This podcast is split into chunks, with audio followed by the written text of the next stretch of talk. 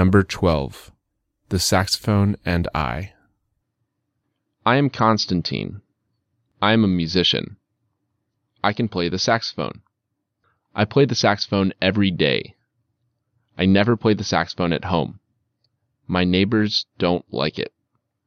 I usually go to music school and I play the saxophone there. I like playing the saxophone in the evenings with my friend. He is a great guitarist. He likes playing with me, too. Actually, this is our hobby. We want to play with other musicians, but our friends cannot play the drums and the violin. Anyway, we like playing together. We are a duet.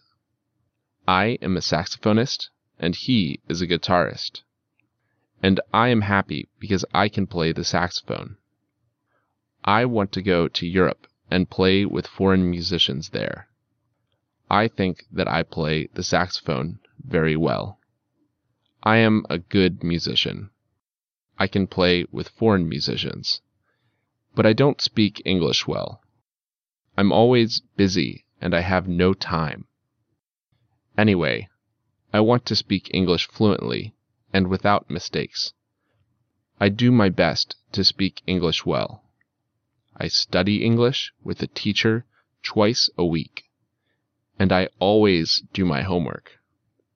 I am a hard worker, and I am a good student, but I seldom speak English after my classes.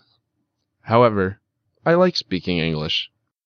I like speaking to foreigners. I am an active and sociable person. But now I am confused. And I'm afraid of English words that I don't know. I can make a mistake, but I try to do my best to speak English well, because I need it. I need to tell the foreign musicians, I can speak English. And now, let's play something together.